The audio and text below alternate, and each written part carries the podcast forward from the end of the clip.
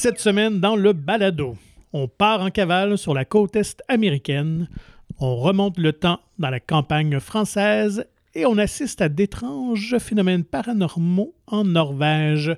Bienvenue à mon ciné balado. Vous êtes en compagnie de Patrick Marlot et Jean-François Breton. Salut Jeff! Salut Pat! Euh, T'as pris ta retraite cette semaine? Ben oui, grosse annonce. Écoute, euh, je pense que j'ai gagné assez de millions. euh, Ta carrière au hockey est terminée Ouais, je pense que je vais me partir un podcast sur le hockey, justement. Je pense qu'il y aurait un potentiel. Euh, Ouais, faudrait que tu trouves un... C'est ça qu'on disait, là, le... un ami qui a un autre nom. euh, Comment on appelle ça? ouais, un ancien le- joueur. le- Un homonyme. Un homonyme, c'est ça. C'est vrai que ça serait très drôle, ça, quand même. Un ami qui s'appelle Stéphane Fizet, je sais pas. Euh, cette semaine, euh, quelque chose d'assez particulier. Je pense que c'est rare que ça arrive. Euh, on a plusieurs films dont les enfants sont au cœur de l'histoire. Euh, oui, puis même la plupart des, des fillettes, des jeunes Ouais. filles. Et en plus, il y a un côté très euh, surnaturel, fantaisiste Ouais. qui lit ces films-là. Donc, c'est quand même assez intéressant. Je voulais juste des- soulever ça. Des- Non, mais j'y ai pensé aussi, c'est drôle. je pensais euh, que j'allais pouvoir l'apporter comme ça, mais non. Ah, je Euh, scoopé. Des genres différents, mais une thématique euh, similaire. Fait que je sais pas si tout, tout le monde se sont parlé pour euh, aligner leur flûte. Donc, euh, des films euh, qui proviennent de partout euh, cette semaine. Donc, sorties américaines, comme on le dit, françaises et aussi de la Norvège. Donc, quand même des choses assez intéressantes pour tout le monde. Faisons le tour des actus. Semaine assez tranquille. Les dernières semaines, on avait été assez gâtés en termes d'annonces, de, nouvelles sorties de films. Là, c'est plus, tranquille. c'est- hein. C'est le retour du balancier, euh, si on peut dire.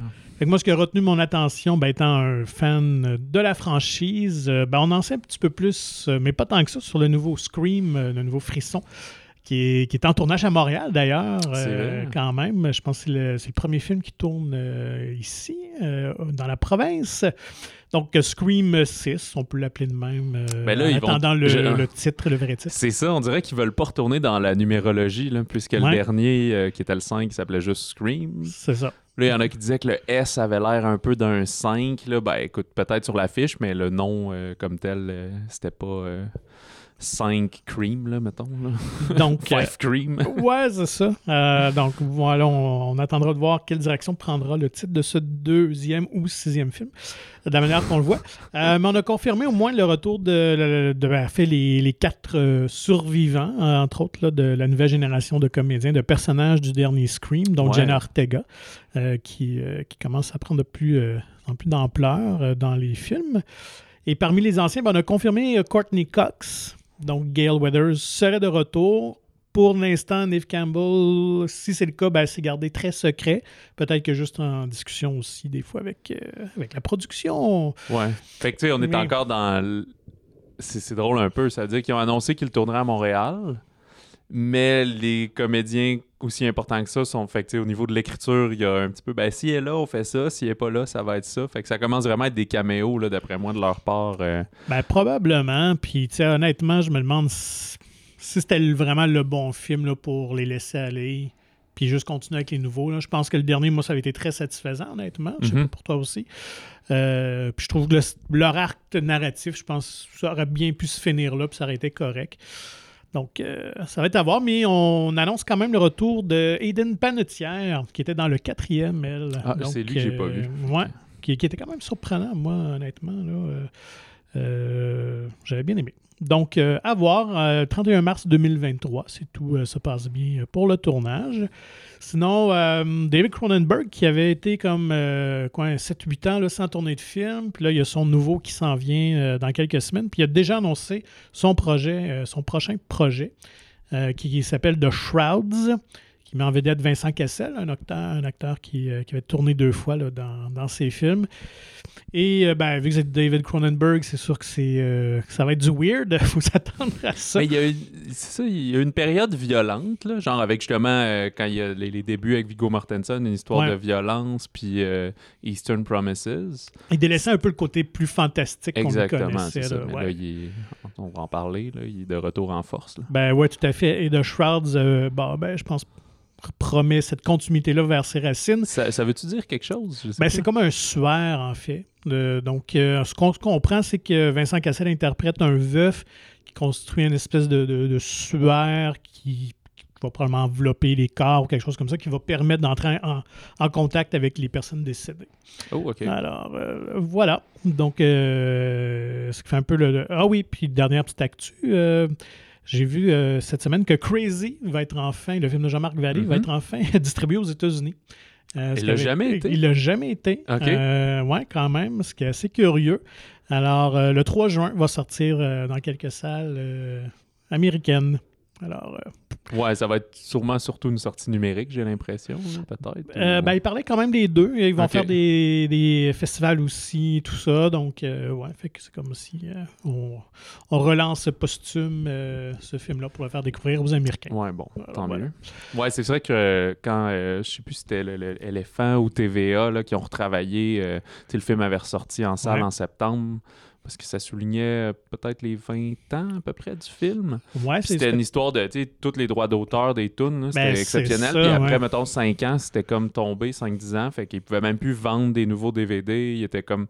Puis là, il y a quelqu'un qui a fait le travail d'aller tout re-signer tous ces contrats-là à prix euh, raisonnable, disons. Ouais, Fait que ça a permis de donner une deuxième vie au film. Puis ça, ben, juste avant que Jean-Marc Vallée nous quitte. euh, Ouais, ouais, ouais. Et c'est souvent complexe, justement, les droits musicaux d'utilisation de musique et tout ça, surtout à une époque où les DVD et le streaming n'existaient pas. Mhm. Donc, euh, pour, certains, euh, ça, pour certains films et même séries télé, c'est souvent un casse-tête.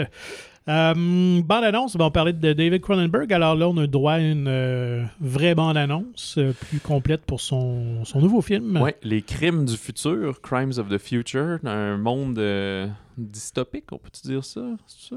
Ou en tout cas Ouais, différent du, ouais. d'une autre. Je sais plus si c'est le bon mot.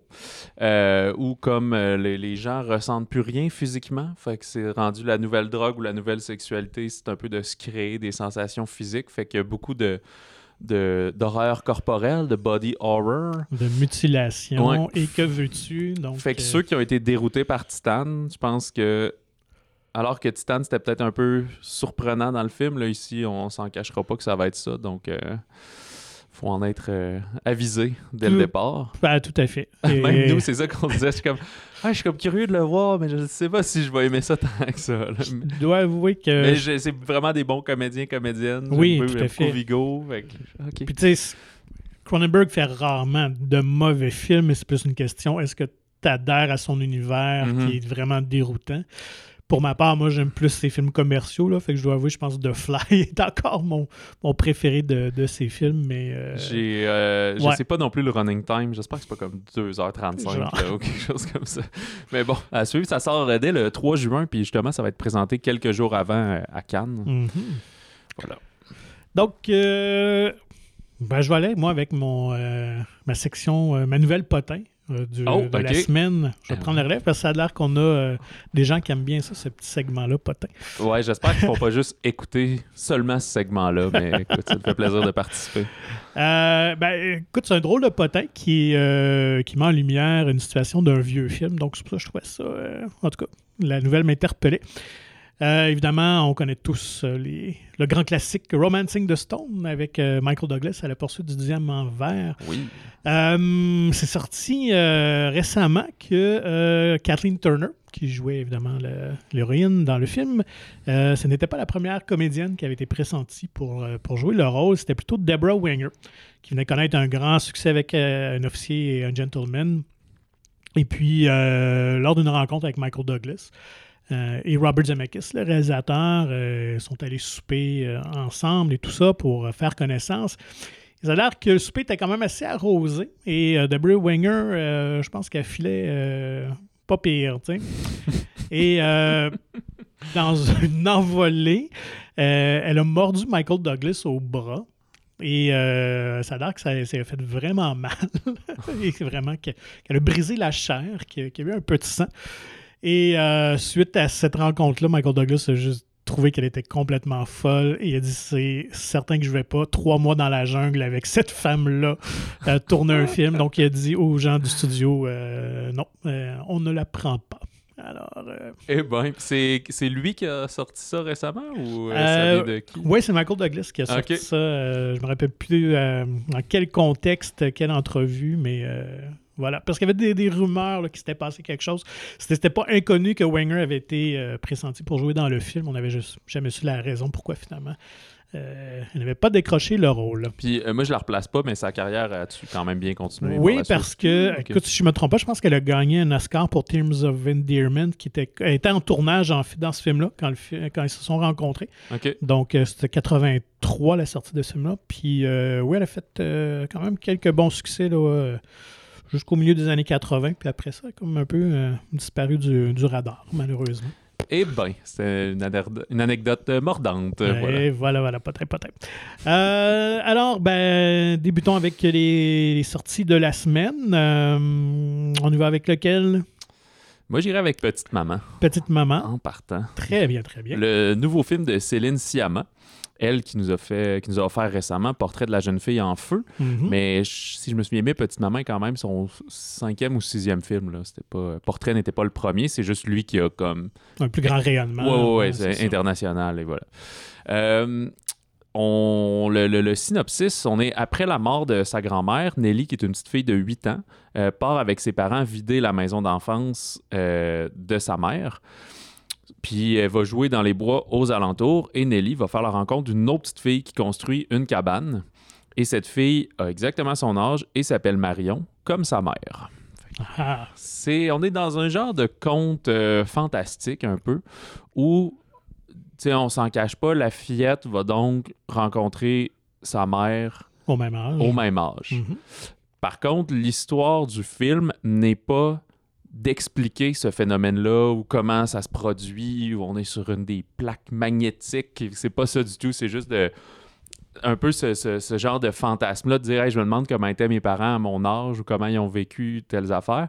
Puis au moment où elle, rencontre sa mère, elle- ben, sa mère elle-même, à cet âge-là, va vivre quelque chose de quand même euh, marquant dans sa vie, là, une espèce d'opération, quelque chose comme ça. Puis elle, ben, la, première Nelly vient de perdre sa grand-mère. Fait qu'il y a comme toute la relation un peu que- qu'elles vont bâtir là-dedans, mais comme deux enfants de 8 ans, là, un peu Mhm. par le jeu, par la, la, la curiosité, par la rencontre euh, d'une à l'autre. D'ailleurs, les deux petites jeunes comédiennes sont, sont très charmantes, sont très euh, mignonnes.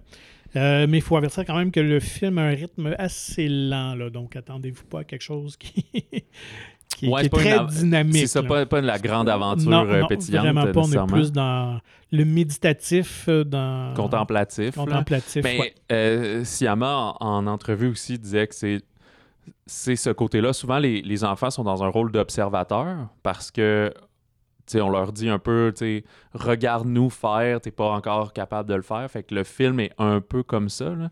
bien qu'on les voit, justement, essayer de faire euh, rigoler en faisant des, des- je pense c'est des, des crêpes, là, des, Mhm. des pancakes ou euh, des trucs comme ça. Fait qu'elles expérimentent de leur côté, mais nous-mêmes, c'est comme si on se mettait à les observer. Fait qu'il y a un- une certaine distance. Euh, le film est- se retrouve aussi souvent à hauteur d'enfant à ce moment-là, Ouais. vu que ce sont les protagonistes principaux. Puis elle citait dans, dans euh, Céline Sciamma, dans ses euh, inspirations, euh, quand même Miyazaki. Parce que c'est vrai que Miyazaki fait des films qui s'adressent aux enfants ou qui, qui ont un propos envers les enfants, vers des choses relatives à l'enfance. Mhm. Mais euh, on dit pas qu'il fait du cinéma pour enfants nécessairement. Ouais, ouais. On, s'est même prisé. Il y a beaucoup d'adultes qui adorent ces films-là, sont reconnus à l'international. le- les studios Ghibli aussi. Ghibli, Ouais. Ghibli. Puis, euh, fait que c'est un peu ça qui l'a, qui l'a comme inspiré dans, dans cette démarche-là. Puis, euh, plusieurs par rapport à Portrait de la jeune fille. Ils disaient, tu sais, Hey, là, c'était un gros film, ça a gagné des prix à Cannes, ça a rayonné à travers le monde. Fait que, tu est-ce que ton prochain film, c'est la même chose? Puis elle dit, ben non, parce que dans le fond, ça, je l'ai fait, là. Je l'ai fait, Ouais, j'ai, ouais. ben, c'est pas tout le monde, là, c'est quand même un, un heureux hasard, mais faire une grosse production, que finalement, on s'est rendu à Cannes, on a gagné des prix, on a été vu partout, on- avec, avec des sujets, tu sociaux en- en- peut-être un peu plus engagés, mais elle dit, mon but, c'est pas de refaire ça à chaque fois. Là, j'avais cette idée-là. C'est aussi dans la pandémie, je trouvais que ça pouvait affecter les enfants. Fait que j'avais envie de parler, de communiquer aux enfants, faire c'est son film le plus familial d'une certaine façon. Ouais. Fait que, quoi qu'elle avait été aussi euh, co-scénariste sur euh, Ma vie de courgette, le film d'animation, Mhm. puis euh, qui était aussi euh, ben, plus noir, là, parce que tu sais, c'était des enfants en- à l'orphelinat. Ouais. Plus sombre un peu là, ouais, c'est ça. Mais euh, fait que je pense que c'est quand même un, un bon travail d'écriture. Tout à fait. Donc, Petite Maman. Euh, du côté euh, norvégien, un film quand même qui piquait notre curio- curiosité, euh, Les Innocents. Euh, scénarisé et réalisé par Eskil Vogt. Je sais pas si je le prononce correctement, pardonnez mon norvégien qui est loin. Ouais, Vogt, Euh, je sais Vogt, pas. ouais.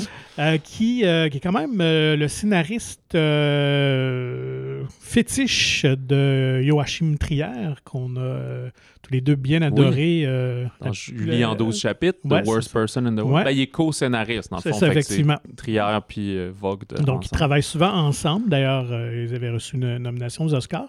Et là, euh, ils réalisent ce, film euh, ben, un peu surnaturel, une espèce d'exploration sur les, super pouvoirs, les pouvoirs euh, surnaturels, mais euh, dans un cadre très minimaliste. Donc, Ouais, exact. On est dans la quiétude d'une petite banlieue où je pense la, la plupart des enfants aussi des familles ont comme sont partis pour l'été, fait que c'est- très très tranquille. Eux, ils viennent d'emménager là. Euh, là, il y a quatre enfants justement, dont la, la fillette principale qu'on suit, qui vont euh, se rencontrer puis découvrir qu'ils ont comme des petits pouvoirs un peu d'une manière assez euh, pragmatique quand même. Là, on n'est Mhm. pas dans le Marvel justement, Non, puis il y a les, personne les qui boules vole. de feu qui sortent des mains puis tout. Là. Euh, fait que dans leurs aires de jeu, loin du regard des adultes, un peu dans les bois, ils vont se mettre à jouer puis explorer leur- euh, leurs nouvelles aptitudes. Sauf que, euh, disons que leur, leur, jeu, leurs distractions vont prendre une tournure un peu inquiétante. Donc, il y en a qui vont être un petit peu plus cruels, si on peut. Ben c'est, j'avoue que j'ai été vraiment dérouté. Ce n'est pas le ton ou le traitement à quoi je m'attendais quand j'avais vu la prémisse du film. Et je trouve que c'est très audacieux de nous montrer peu la cruauté enfantine parce que les enfants peuvent être quand même méchants. Une espèce de quand même de méchanceté innocente, d'où probablement vient le titre souvent. Euh, et euh, non, on nous, mange- on nous montre quelques images là, qui, sont, qui, qui restent en tête assez longtemps, même si ça se veut un espèce de thriller. Mais euh, c'est pas- le genre de thriller qu'on est euh, sur le bord de notre chaise avec une grande musique euh, très tapante. Là. C'est encore là, c'est très minimaliste dans l'approche, euh, très.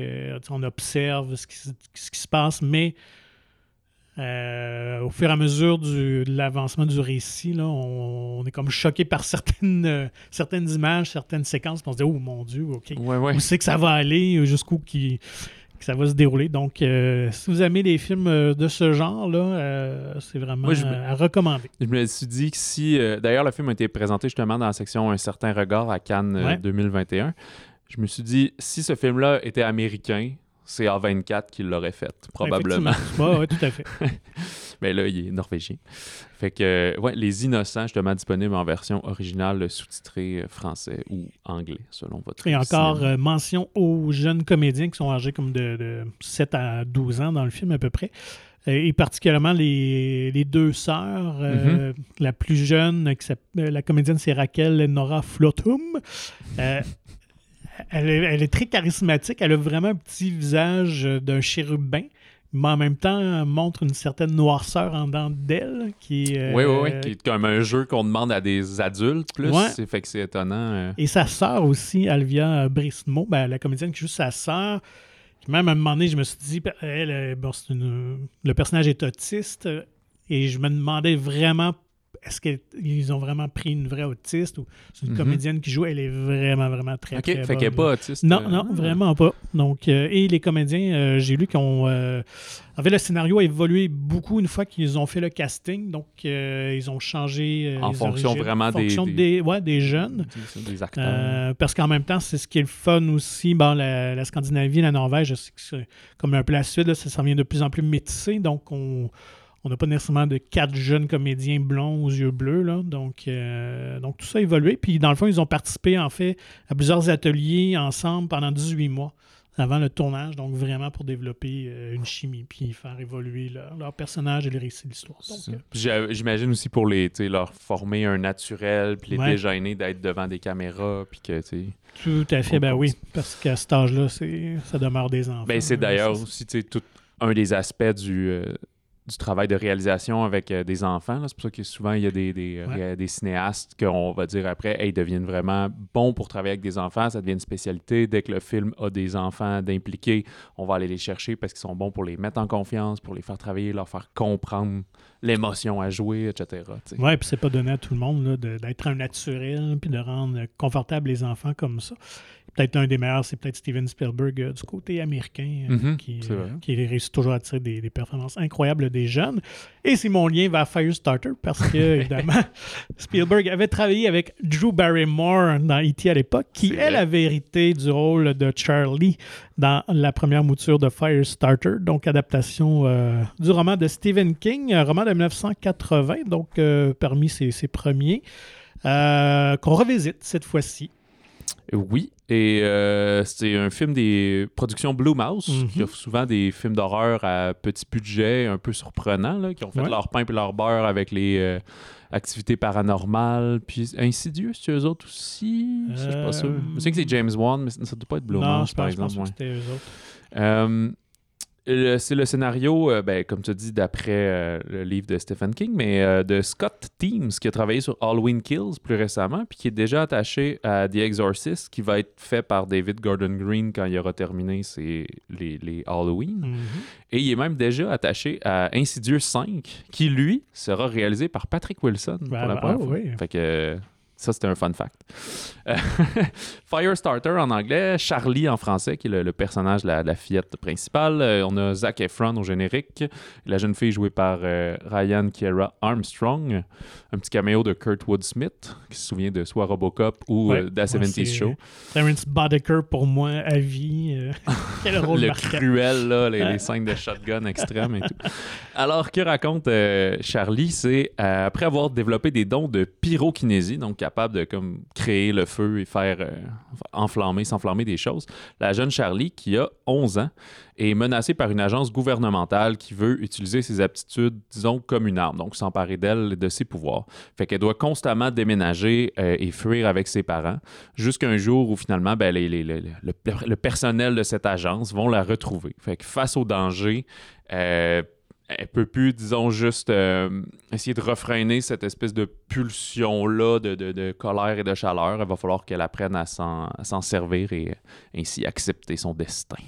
En revoyant le film, euh, je réalisais pas à quel point quand même que le- cette histoire-là partage beaucoup avec Carrie, autre grand classique euh, de Stephen King, justement Mhm. sur... on peut faire le lien de- du changement de, de la fille à l'adolescence, développement de la puberté Ouais, ouais. et tout ça, donc euh, tous ces changements-là à l'intérieur du corps. Et en termes de pouvoir aussi, c'est quand même deux héroïnes là, qui, qui ont des, des pouvoirs assez, assez semblables.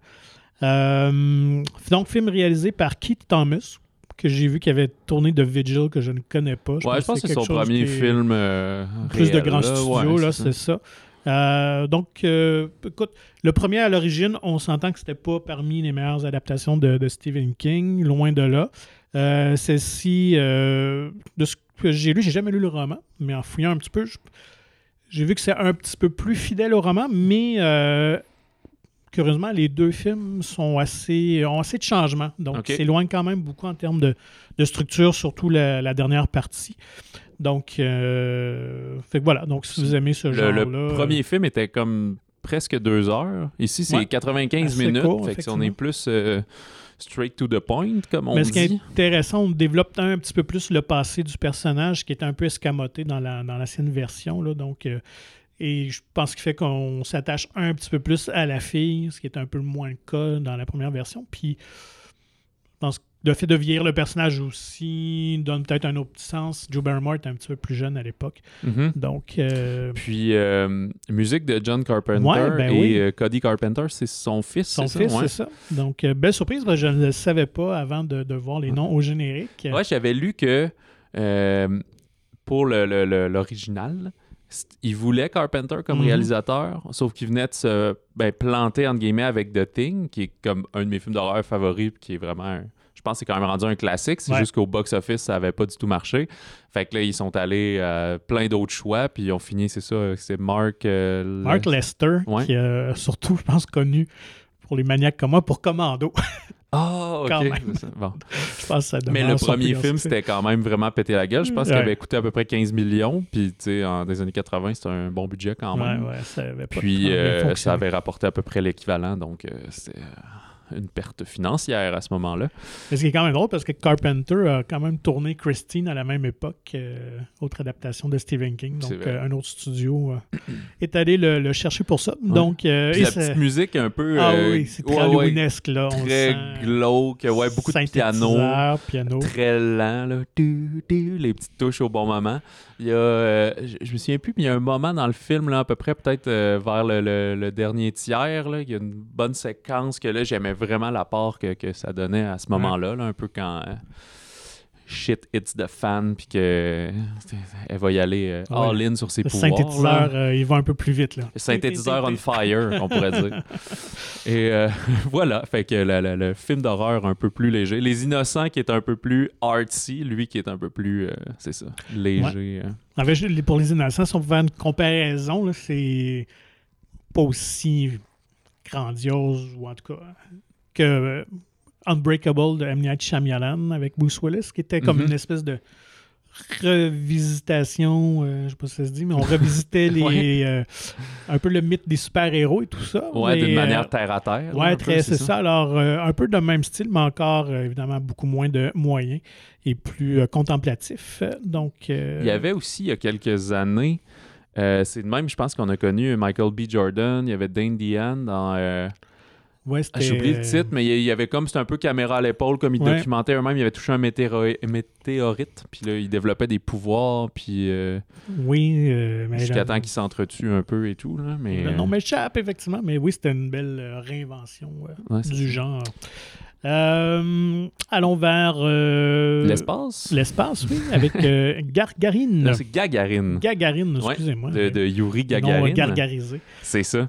C'est un film de Fanny Liatar et Jérémy Trouille qui ont. c'est leur premier long métrage. Ils avaient fait d'abord quelques courts métrages, dont un qui était vraiment sur la cité de Gagarine, qui finalement les a inspirés à faire le long métrage. c'est un drame, presque un coming of age, un, récit initiatique. Euh, ça a été sélectionné dans la catégorie euh, premier film à Cannes en 2020, mais ça, c'est l'édition qui a, jamais existé. Mhm. c'est juste des mentions de vous auriez été sélectionné, mais personne n'a rien gagné comme tel. Euh, des acteurs peu, peu connus, je dirais. Le principal, Alceni Batili, j'ai jamais vu ailleurs. Il y a Linda Coudry qu'on a vu dans Haute Couture récemment, qui mhm. revient. elle joue comme son amie dans Haute Couture. C'était elle, la, la, petite rebelle qui se mettait à coudre. Euh, il y a Denis Lavant qui a un petit caméo aussi euh, là-dedans, une tête euh, fort connue.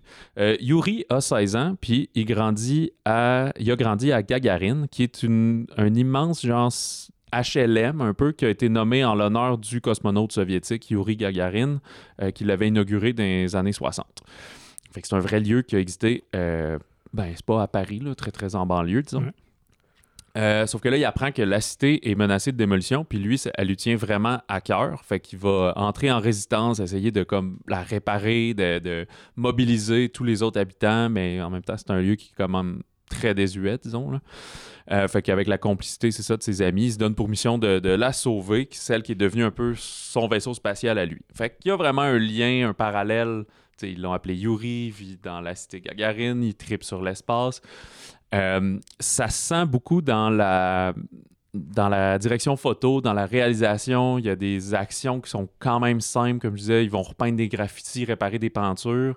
Mais pendant ce temps-là, euh, ça filme comme un peu une caméra en apesanteur qui tourne vers eux en, genre de, de, travelling, mais arrondi un peu. Fait que c'est fait avec soin. C'est vraiment un très beau film. J'ai mhm. trouvé très, très esthétiquement réussi là, et non pas, euh, disons, cheapette. Euh, il y a. Euh, oui, à un moment donné, il découvre des pièces, là, comme il démolissent un mur, puis là, il pénètre euh, au fond, puis ça donne vraiment la sensation comme d'une station spatiale quand ils sont en apesanteur, puis ça avance. C'est super cool pour ça. il y a quand même là-dedans, évidemment, un portrait des, immigrants, des familles, des voisins, de la vie comme. En, genre de, micro-société, si on veut.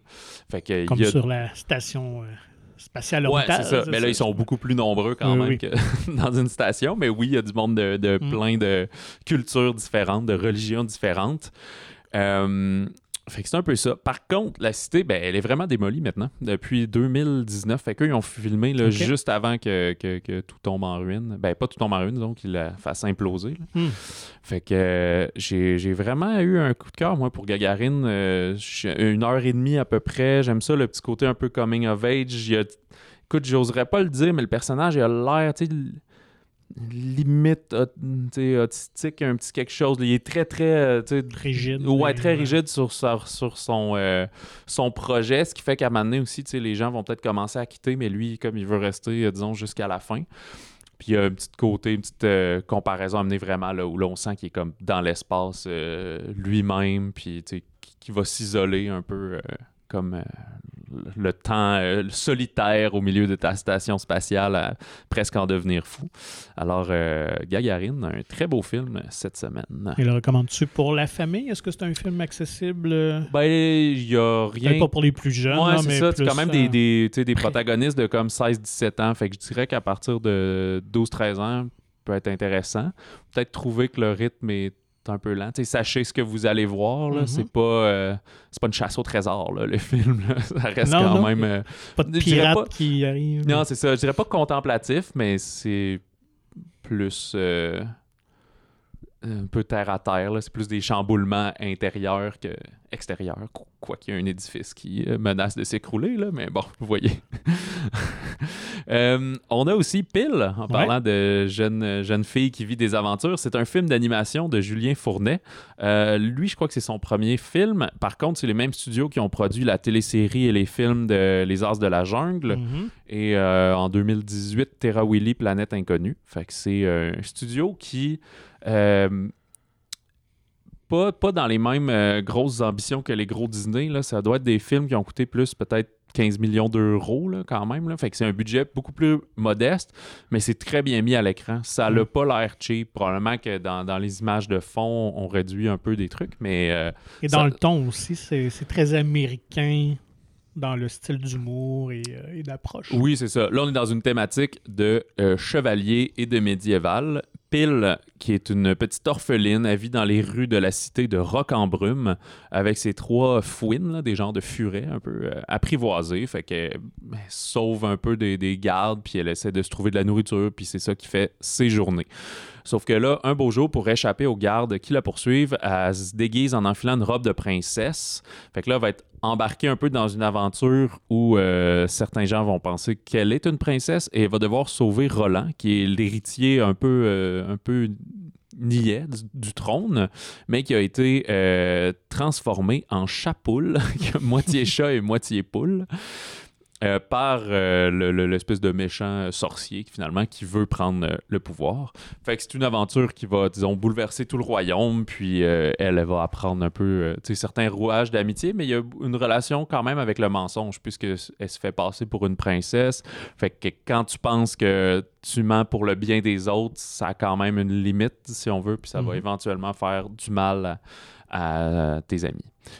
Alors, très charmant pour, pour ce côté-là. A- moi, j'aimais bien y un de ses amis qui est comme le, le, un jeune fou du roi, dans le fond, aussi, là, comme un- d'une famille de fous du roi. Je pense c'est un petit neveu.